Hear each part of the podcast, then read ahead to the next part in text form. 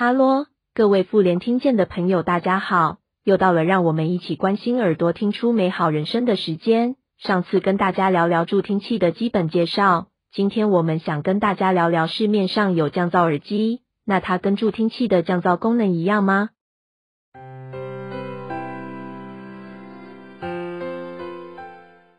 不知道你有没有发现，这几年耳机除了少掉连接线的羁绊，变成无线耳机之外，还多了一项新功能，可以降噪或是抗噪。不管是听力专业人员、助听器使用者，或是听损孩子的家长，只要对助听器稍有涉略的人，应该都听过助听器有降噪的功能。耳机和助听器的降噪是同一件事吗？噪音的定义之一就是不想要的声音，跟悦耳与否不一定相关。它会遮盖掉想听的声音，使得听者听不清楚或是听错。不管是听力正常或是有听力损失的人，都可能受到噪音的干扰而产生听的困难，只是听损者被干扰的程度更严重。我们再用讯噪比来进一步解释，讯噪比指的是想要听的声音讯号和不想要的声音噪音之间的音量差值。在同样讯噪比的环境下，听损者产生的聆听困难会比正常听力的人还要严重。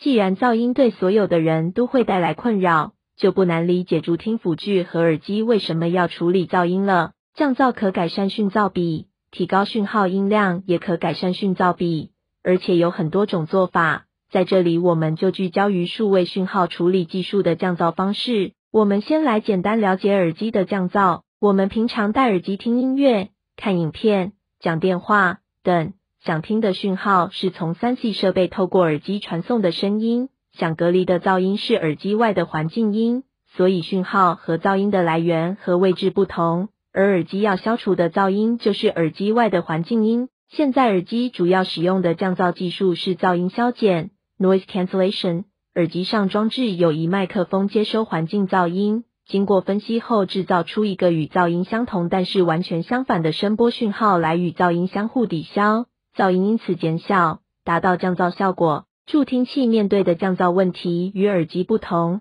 因为噪音与讯号都是来自同一个地方——周遭环境，所以讯号和噪音可说是融合在一起的。前面讲过，听损者受噪音影响的程度比听力正常者来的严重，所以助听辅具如果能够有效减少噪音，对使用者的聆听会有很大的帮助。远距麦克风和方向性麦克风都是用来降噪的设计，但助听辅具所谓的数位降噪功能 （Digital Noise Reduction） 专指的是以调变为基础的降噪演算法 （Modulation-based noise reduction algorithms）。这类演算法的基本运作概念是，声音会依据其调变特征，声音连续出现过程中的变化情形，可参考图三的说话声和风扇声范例，被归类为语音或非语音。我们暂时统称为噪音。每个频道中的声音组成成分会被独立检视，不含语音或是讯噪比差的频道，增益量会被减少；而只含语音或是讯噪比高的频道，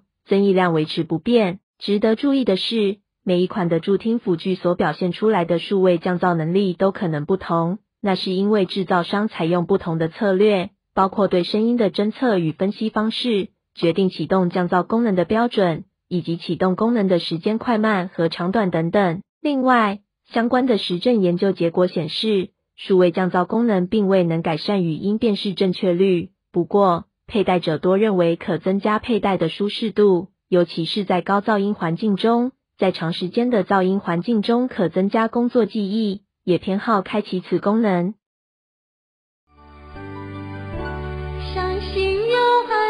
就没有恐惧。相信有爱，就产生